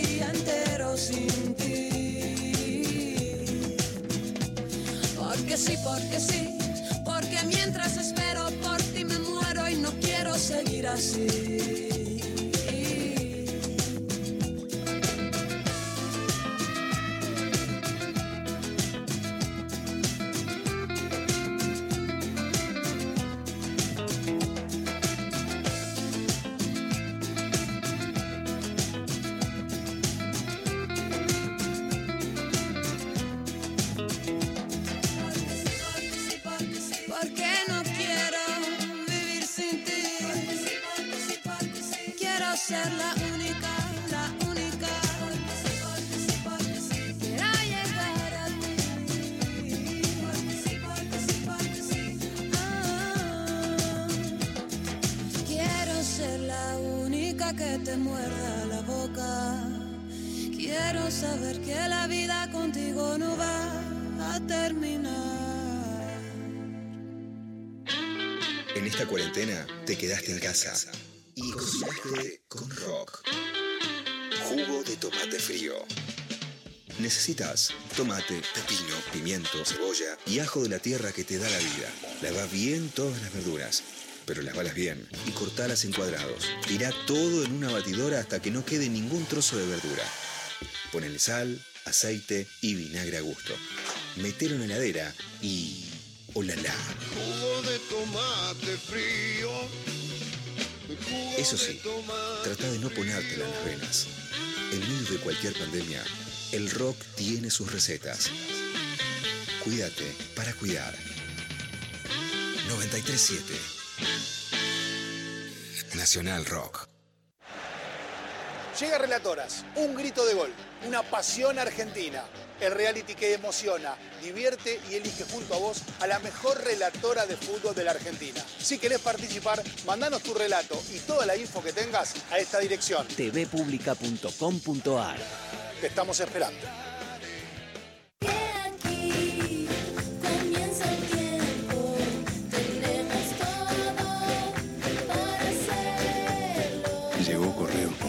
La nueva plataforma de compras online de correo argentino. Vos sabés, dar es recibir. Compra como nunca, recibí como siempre. 937. Estamos en Twitter, arroba Nacional Rock 937. Bueno, mensajitos que estuvieron llegando de ustedes. Por ejemplo, mira esto que llega por WhatsApp, Lula. Yo esto- dice, yo estaba bastante negada a creer en el amor, pero la semana pasada, estando muy estresada, hice un gesto de sacarme los anteojos y restregarme los ojos. Él me miró y me cebó un mate. un montón para decir. Les abrazo. Postdata. Lula, estuve, eh, después de verte en Santa Fe, estuve todo el fin de hablando con una amiga sobre lo que hablaste. No lo puedo creer.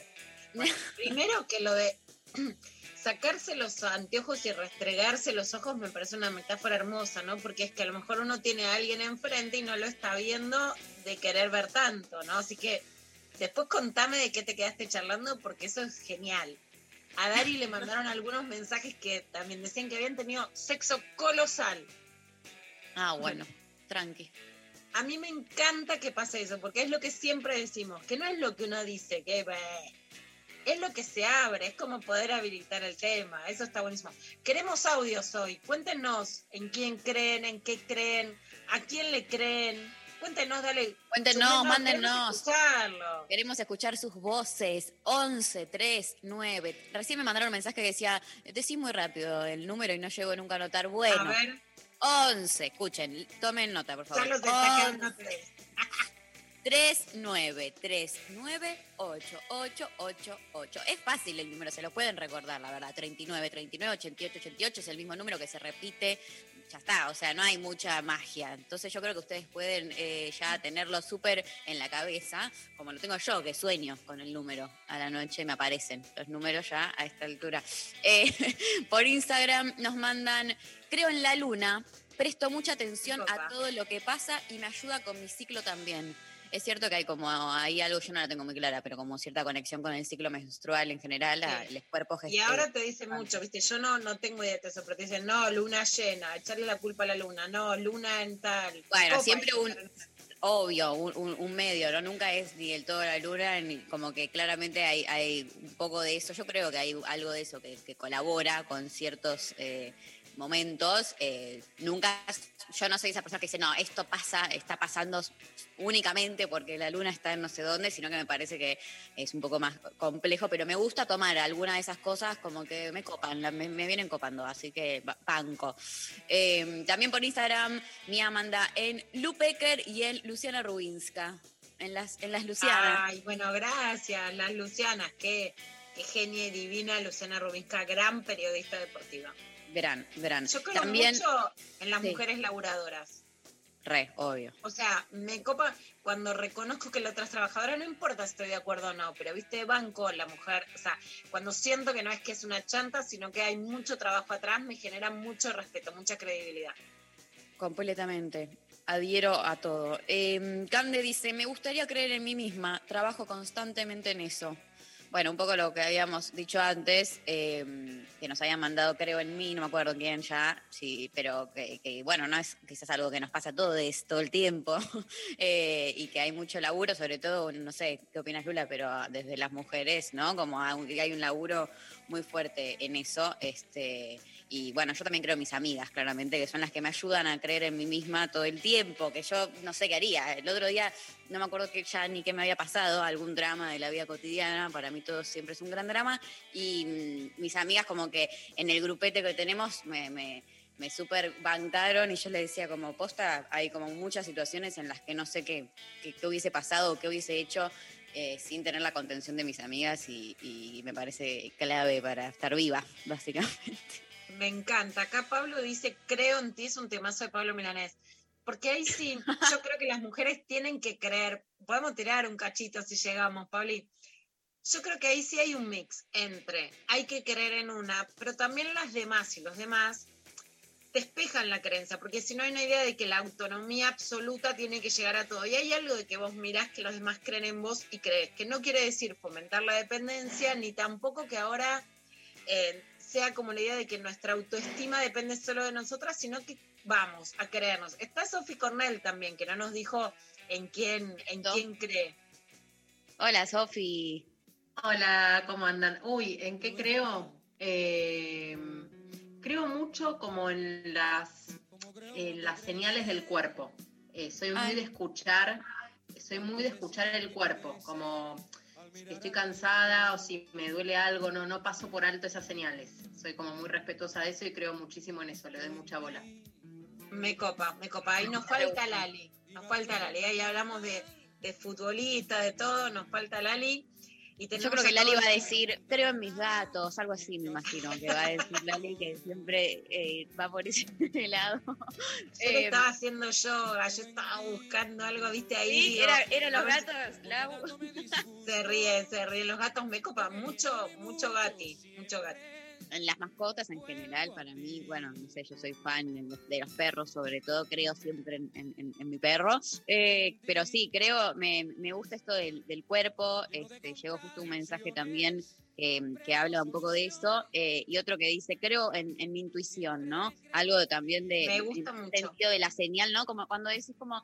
Eh, "Mm, esto me, hizo ruido por algo, o acá me siento medio rara para esto, como que yo en general me, cuesta hacerme la boluda con esas cosas y a la primera que huelo algo, siento algo en el cuerpo, sea para una situación concreta, o sea en general, eh, les suelo dar bola y como que siempre justifico como, "Mm, esto no lo voy a hacer o esto mejor no por, porque hubo algo de eso que lo pesqué, que mi intuición me tiró como, "Mm, quizás mejor no y para qué exponerse a cosas que la intuición dice que mejor no.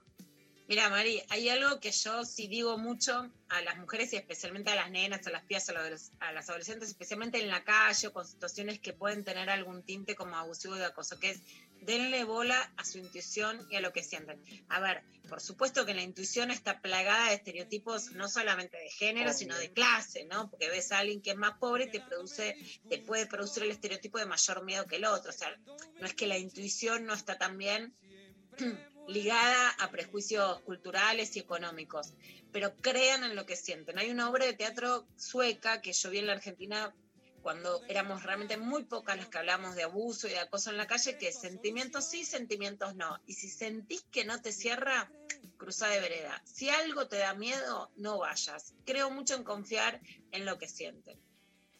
Completamente, te leo el mensaje que llegó por Instagram en relación también a esto. Dice, hola intempestives, hace un tiempo creo en las percepciones, esos indicadores que te da el cuerpo frente a determinadas situaciones. Por ejemplo, esa incomodidad en el estómago. Es un poco volver a lo primitivo y tratar de enlazarlo con lo racional.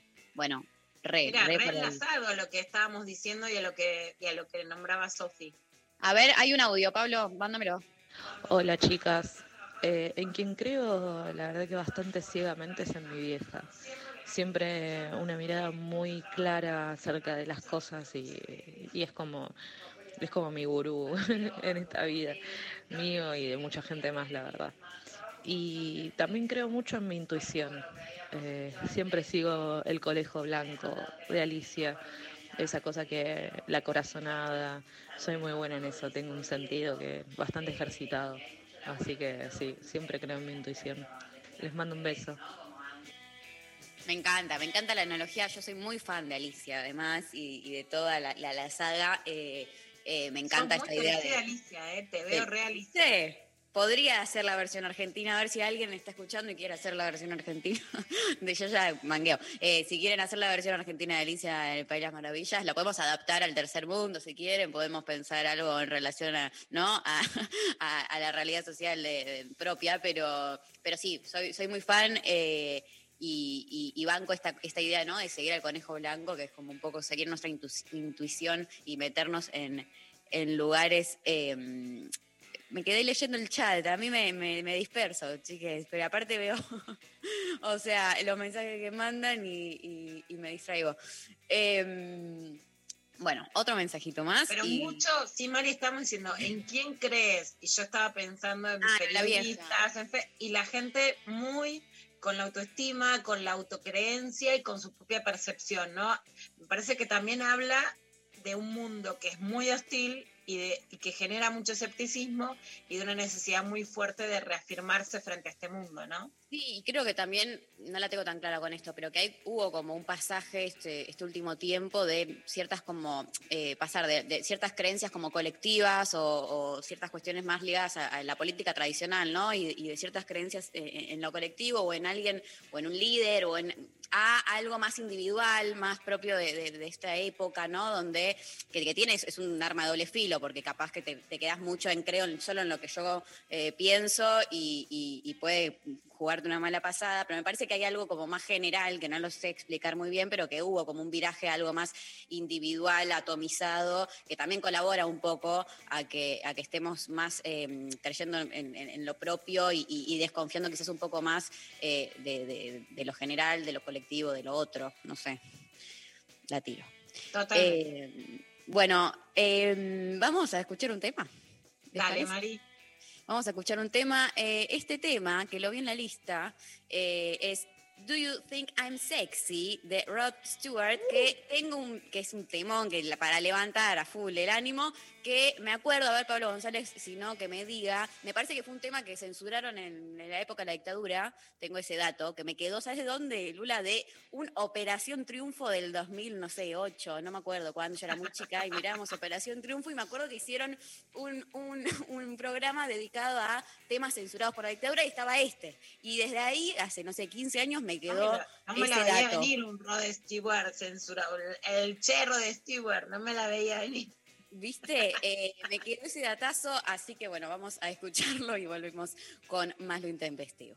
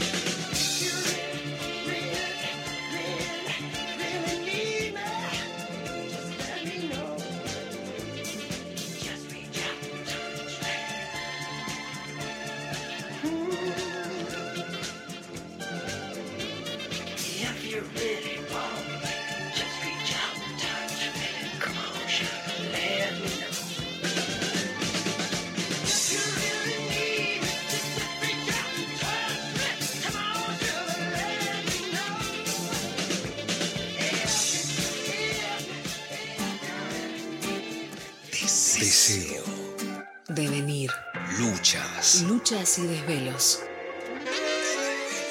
Radio. Escucha. A la escucha. Escucha.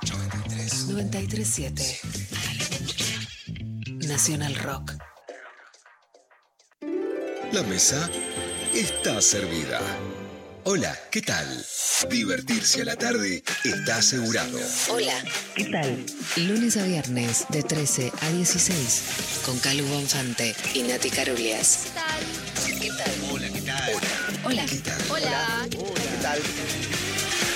Por 937 Nacional Rock. Hace la tuya. 937. Mandanos tu WhatsApp 11 39 39 88 88. Lo intempestivo. Lo intempestivo. Hasta las 13. Las tres Marías, las tres Marías, las tres Marías. Oh, me gusta ese tema, ¿eh? Uh, las tres Marías. no puedo creer que exista este tema. No, bueno. Eh, las tres Marías. De el día de la fecha traje tres temas que eh, me parecieron que estaban buenos, porque básicamente esa es la premisa de esta eh, participación que tengo en las tres Marías. Vamos a empezar con una encuesta que saqué por eh, mis redes sociales, que Lula Pecker participó.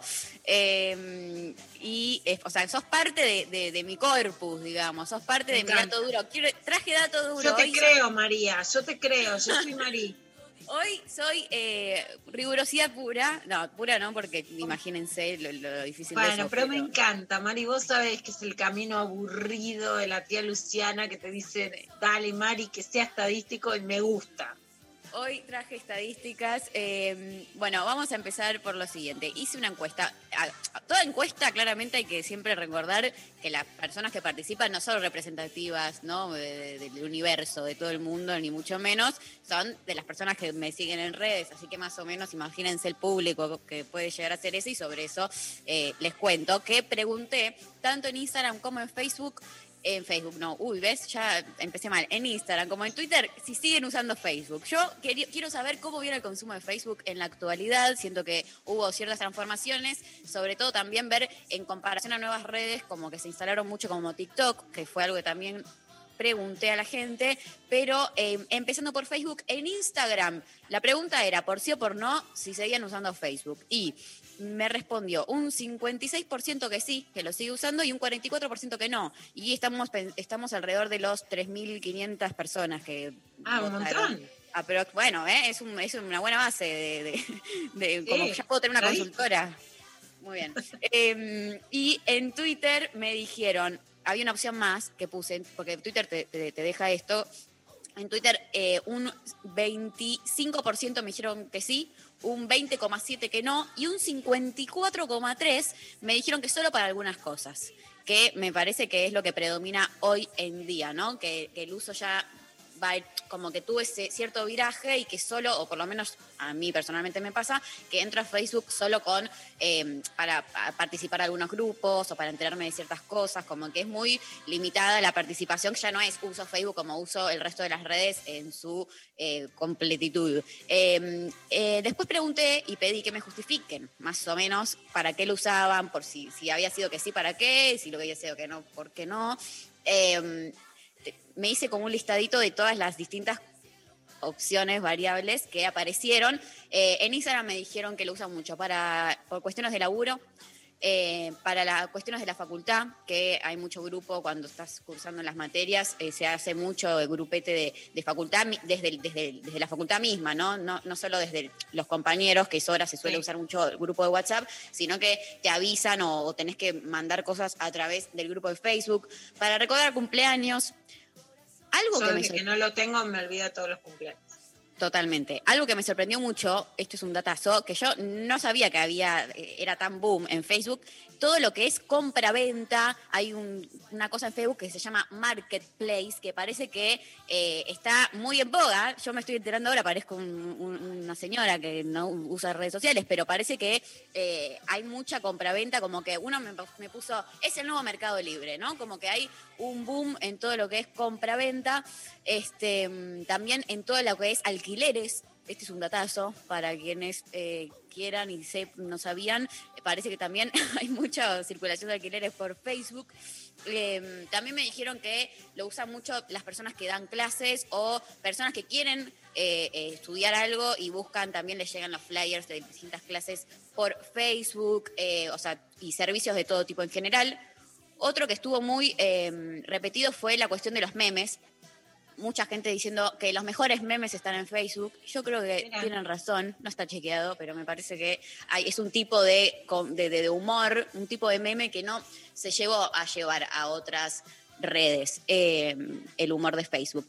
Eh, bueno, grupos en general eh, también. Micromilitancia contra tías gorilas es algo que me apareció mucho. eh, y yo dije, bueno, debe ser una persona que me puso esto, pero no, mucha gente diciendo, no, mis tías gorilas, no, se llenó de tías gorilas. Y, y que lo usan como lugar para micro, micromilitarlas.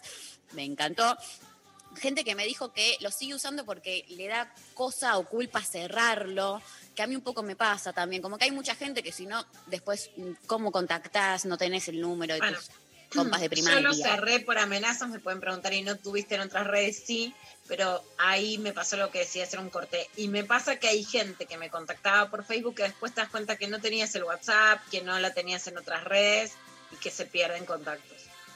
Completamente. Eh, después un par me explicaron que lo eliminaron o lo dejaron de usar porque, no sé si se acuerdan, a principio de año creo que fue, que cambiaron las bases y condiciones tanto de Facebook como de WhatsApp, que se armó todo un revuelo, que, que fue como, che, ah, nos están espiando, ¿qué, ¿qué pasa por acá? Que no era ninguna novedad, pero que me parece que hubo como una masificación de esa información este, que, que de, de cómo funciona la red y de qué permisos uno le está cediendo en el momento que accede a hacerse una cuenta. Entonces que hay gente que con esta nueva información de cómo utilizan tus datos decidió eh, darlo de baja este, y que eso parece que se trasladó a un cambio en el algoritmo de la plataforma que hizo que cambiaran las publicaciones que te aparecían en, el feed, digamos, ¿no? La- las publicaciones que te aparecían en tu inicio, eh, parece que también cambió la forma en la que uno accede a la información. Este, así que eso fue otra de las cuestiones que me dijeron que los- los que no la usan más. Eh, también gente que me dijo que lo usa todavía para informarse. Que, eh, bueno, hay que, o sea, acordémonos todo lo que venimos hablando todo el programa. Eso, eh, lo- o sea, yo escucho esto, ¿no? Que es, bueno, ¿cómo te informás? A través de Twitter, de Facebook, de Instagram, etcétera. Y eso es un peligro porque, digamos, todas esas redes captan todos los likes y las, las webs y todo de las webs. Quiero decir que lo digo mal, Mari, corregime vos con, lo que, con el tono de lo que estoy diciendo captan, agarran toda la plata y hoy entonces tienen mucho menos compra de papel, pero también los diarios o las revistas o los medios digitales. Y la Sí. sensación es me informé por las redes, pero no te informas de verdad por las redes, sino hay periodismo ahí, se degrada la información, tanto para lo que te dicen como para lo que te dejan de decir. Yo creo que la gente está menos informada y yo hago campaña por eso, para que por lo menos sigan a periodistas que les parezcan confiables, que tienen que ver con la pregunta de hoy. Buenísimo. Eh, también pregunté en relación a TikTok, que es como la gran nueva red, les cuento para quienes no sepan, TikTok es una red social que está muy en boga, eh, que, que- que- empezó a competirle a todas las eh, plataformas y las aplicaciones propias de todo lo que es el eh, Facebook, no sé si saben, Facebook, WhatsApp, Instagram, todos tienen el mismo dueño, es como básicamente eh, lo mismo. Y TikTok viene eh, de China y como que rompe ahí con todo, con toda esa hegemonía de aplicaciones estadounidense. Entonces pregunté a mis seguidores de Instagram si usan TikTok o no. Un 80%, que son 3.600 personas, dijeron eh, que no, y un 20%, casi 900, me dijeron que sí, y las justificaciones fueron las siguientes. Mucho diciéndome, me redivierte, muy, como me, gusta ver los videos que aparecen, eh, me entretiene, muchos diciéndome, no me entretiene para nada, me parece un embole, no la entiendo. Eh, gente que me dice es muy adictiva, que es verdad, yo lo, estoy sintiendo en carne propia. La verdad es que paso mucho tiempo porque lo que tiene eh, la aplicación es que vas como scrolleando de video a video sin parar. Entonces es como un gran infinito de video tras video eh, y podés estar muchísimo tiempo y son videos cortos, entonces como que pasan, pasan, pasan, no te diste cuenta y pasaron 20 minutos y vos estás mirando el celular hace 3, pero bueno, no. Em, Después, muchos que me dijeron, no, yo soy viejo, o no, yo no, como no estoy para eso, o no quiero más redes sociales, eh, o me ocupa, me, me ocupa mucho espacio en el celular y no ya no me da para más, eh, o, todo un imaginario también de que en realidad es una, una red social más para, para chiques, para adolescentes, entonces, eh, no, como no es un lugar ¿no? para, para los grandes, que yo lo desmiento completamente, eh, y muchos diciendo que lo usan solo para ver contenido específico, porque hay muchas cuentas de, no sé, gente que lo usa para ver cosas de maquillaje o cosas de dibujo de autos, de un montón de, como de, de cosas de cine, yo sigo muchísimo por ahí. Está bueno porque más allá del, de- de- de- del imaginario como general, que piensa que son solo boludeces las que aparecen, si uno le, le- como adiestra su algoritmo, puede llegar a encontrar cosas como que son muy interesantes y gente que divulga información muy piola atrás de TikTok. Así que yo no sé si que te la estoy militando, pero no, no, no, no desconfiaría tanto. Si alguien quiere sumarse a algún entretenimiento, eh, se lo recomiendo. pues Estoy dejo mi, mi Instagram abierto para consultas. si alguien necesita, que le explique. Bueno, esa fue la María 1. Vamos a la María 2. Eh, les traje, eh, a ver, tirame esta canción que nos va a poner un poco en tema. Bueno, no sé si les suena. Este temazo eh, de Britney Spears, que a esta altura yo creo que no hace falta explicar bien quién es Britney Spears para que nos están escuchando. eh, si la habré bailado este tema y cuántos otros. Eh, ¿Por qué traigo a Britney? Salió un documental hace un par de meses sobre Britney Spears que se llama Framing Britney Spears. Lo realiza el New York Times, o sea que, y con Fox, si no me equivoco. Lo pueden ver a través de la plataforma Hulu. Eh, el documental básicamente centra toda la, historia eh, a partir del movimiento Free Britney, que ahora voy a explicar bien qué es, que yo todo esto no lo conocía, así que es un montón de data nueva, eh, y toda la cuestión eh, legal por la que está pasando hace muchos años Britney Spears en relación a su padre, con quien tiene, eh, su padre tiene como una tutela legal sobre ella. Recordemos, Britney Spears al día de hoy tiene casi 40 años y hace 12 años que está bajo la tutela legal de su padre, que es su apoderado, y es quien decide absolutamente todo en su vida, no solo la cuestión económica, sino sus shows, sino también si puede o no salir de su casa, qué cosas puede hacer, a dónde puede ir, a dónde no. Claramente, a lo largo de los años se fue, eh, fue variando el, tipo de control que tiene sobre ella, o sea que no sé si es que literalmente cada vez que sale de la casa tiene que aprobarlo el padre a esta altura, pero sí hay un montón de cuestiones eh, de su vida eh, comercial, profesional,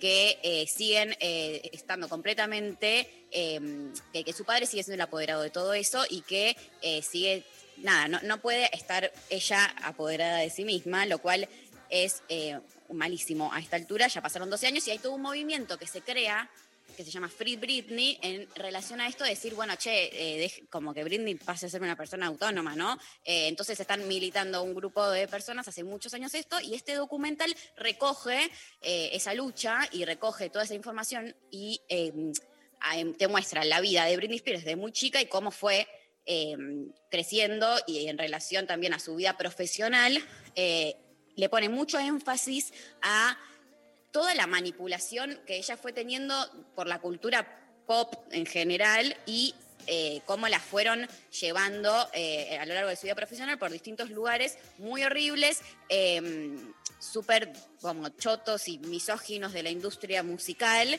eh, que no nos sorprende claramente, pero también como una cuestión mediática y un estigamiento mediático constante, eh, como le pasa a un montón de estas estrellas, sobre todo que empiezan desde muy chicas y ah, van pasando los años y- y ves que desde muy pequeñas Britney tuvo su primer aparición en televisión a los 10 años, eh, entonces cómo se fue forjando toda su vida profesional en su adolescencia y ella como persona también en relación a este tipo de eh, vínculos. eh, en el documental hablan amigues cercanos de ella que la acompañaron en toda su vida, hablan les del movimiento Free Britney, hablan también periodistas y hay una voz que a mí me interesó mucho que es la de un camarógrafo, un paparazzi, que eh, estuvo como en momentos claves hostigándola básicamente y él explica desde su visión eh, cómo, cómo vio esos momentos. O sea, tenemos la, la visión de cómo Britney lo sintió a partir de sus allegados, pero también tenemos eh, esta voz que es muy interesante de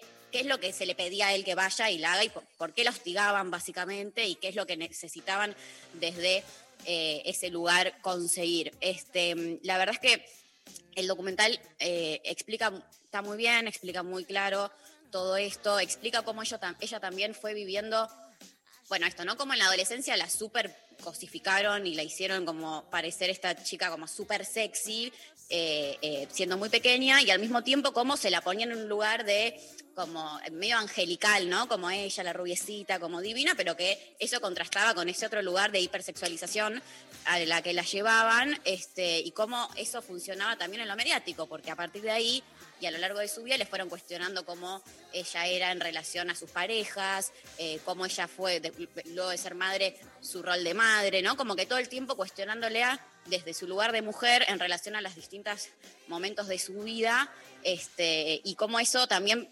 terminó eh, repercutiendo en su salud mental y, y, bueno, no sé si todos saben, pero alrededor del 2007 le sacan la custodia de sus hijos. Eh, ella estaba en un, eh, la, internaron eh, para rehabilitarla por una adicción a las drogas y además cae en un centro de salud mental. A partir de ahí es cuando el padre se hace su tutor legal porque dicen, bueno, esta chica no puede hacerse cargo de sí misma. Y al día de hoy, ya un montón de años después y aparentemente, entiendo, rehabilitada, eh, sigue, eh, sigue bajo la tutela de su padre y no puede eh, hacerse en este sentido, ¿no? En este, en, en este paradigma no puede hacerse cargo de sí misma. Entonces, bueno, por eso la lucha del grupo Free Britney. Eh, no sé, Lula, si sabías algo de todo esto. me encanta y me apasiona Britney eso, como un icono pop y de hecho cuando se rapa, que es interesante, que creo que ahí lo cuentan por lo que pude leer, cuando se rapa la cabeza ella dice, bueno, simplemente me molestaba y no quería que me toquen el pelo, ¿no? Como esa sensación de no quería que me acosen, pero que la agarran los paparazzi y la agarran toda rapada y con esa cara así de desencajada y entonces es como la imagen emblemática de la, de la pibita que la quieren convertir en la Barbie, en la rubiecita, en el icono sexy y que rompe todo, ¿no? Que, que al rapar se rompe con todos los estereotipos. Total, rompe con todo, es muy interesante, eso está eh, plasmado en el documental, como ella dice, yo no quería que me toquen, no quería que me sigan hostigando, por eso me rapé, para que no me agarren, para que no, no estar sintiendo que pueden tocarme y apropiarse, ¿no? Un poco eh, de mí. Bueno, pasamos a la última María, la María número A ver, 3. me encanta. Y cerramos con esta, esta también tiene eh, datos duros. Eh, la María número 3 es en relación a la eh, 93ava ceremonia de entrega de los premios Oscar, un tema que debe chupar un huevo a muchísima gente, pero que a mí eh, dije, a ver qué pasa este año con los Oscar, porque yo la verdad es que soy fan de todo lo que es el mundo cinematográfico y la verdad es que Hollywood sigue siendo la hegemonía en este mundo, entonces los Oscars siguen siendo los que más o menos no ponen ahí la vara eh, para el resto del mundo cinematográfico audiovisual. Eh, la ceremonia se va a llevar a cabo el 25 de abril, luego de que la pospusieron por la cuestión del coronavirus. Y este año lo que tiene de particular, y de lo que les voy a hablar es, por un lado, la cuestión de como el cupo diverso, de la diversidad dentro ver, de las nominaciones, y por otro lado, la relación que están teniendo en función de eh, que hay muchas nominaciones a películas propias de plataformas de streaming, que es como una novedad. Pero vamos a empezar eh, explicando esto. El año pasado, por primera vez, gana como mejor película una película que se llama Parasite, que si no la vieron, invitadísimes a verla, está tremenda, que es una película coreana, con todo un grupo coreano, o sea, toda la producción, todo, absolutamente todo, que fue muy novedoso, porque nunca una película eh, que no haya sido estadounidense ganó como mejor película. Eh, entonces, eso ya el año pasado marcó como un hito increíble en la historia de los Oscars, que, repito, es la, ceremonia número 93, imagínense, hace cuántos años ahí está pasando esto, ¿no? Eh, pero bueno, a partir de ahí se, eh, se empezó a decir que probablemente se empiece como a poner más diversa la situación y este año te voy a traer algunos datos que estuve recolectando por la web. Eh, por primera vez en la historia de los premios hay más de una directora nominada en la categoría de mejor dirección. Hay dos mujeres que compiten contra tres varones. Esto es la primera vez que pasa. De hecho, casi nunca se nomina mujeres como mejor directora. Siempre es mejor Porque director. además es- si hay premios, son así subalternos. La directora es la que manda, ¿no? Es el cargo de disputa. Totalmente. ¿Quiénes son las directoras, Mari? Las directoras son Chloe Zhao, que de hecho es la primera mujer eh, asiática nominada para esta categoría, y Emerald Finnell, que, bueno, pueden buscar eh, bien toda esta información, la subí, podemos subir también algunas notas, ahora le paso a las chicas, Eh, son las primeras, es la primera vez que hay más de una mujer entonces nominada para mejor director, directore, directora. Eh, por otro lado, es la primera vez que hay mayor cantidad de eh, nominados eh, para mejor actor que, eh, que no son blancos. Entonces, hay nueve intérpretes no blancos que son nominados para esta categoría, que es como claramente un récord en relación a, sobre todo, el 2015 y el 2016, que solo nominaron a personas blancas. O sea, solo blancos, nada más. Increíble. Entonces, es, ¿Viste esto de, de que a la actriz de Gambita de Dama, por supuesto que ya le idolatro, que vivió en Argentina, etcétera, le pusieron blanca latina? Como que no. No, no es tan No blanca, no es blanca. No es blanca, blanca, es blanca latina. Es blanca latina, entonces eh, cumplimos el cupo, básicamente, es, eh, van por ese lado. Ellos están muy preocupados por cumplir el cupo. Recordemos que el- los Oscars es una institución eh, eh, dirigida por blancos, ¿no? Y son muchísimos varones blancos estadounidenses. Bueno, un par de datitos más. eh, hay- por primera vez se, se nomina a dos mujeres negras para la categoría de maquillaje y pe- y peluquería. Y eh, por primera vez hay una película que es Judas y el Mesías Negro, que es la primera película con un equipo eh, totalmente eh, negro, digamos, ¿no? Es la primera vez que hay un equipo que produce una película que eh, sin personas blancas, que bueno, claramente es como toda una novedad. Bueno, un dato más. Para eh, esta, encontré acá una nota que dice que en toda la última década, la cantidad de personas eh, de color eh, nominados, nominadas, nominades, son 74 en toda, la- en toda una década, y que eso equivale a la cantidad de nominaciones que reciben las personas blancas en un solo año. O sea que personas blancas en un solo año son eh, se se llegó a 72 y 74 son las de toda una década de las personas que no son blancas, imaginen. O sea, Mari, que para lograr la igualdad en el cine, a las personas negras de color, según cómo se transcribe en cada país, tienen que tardar 10 años en lograr lo que los blancos logran en uno. Datazo.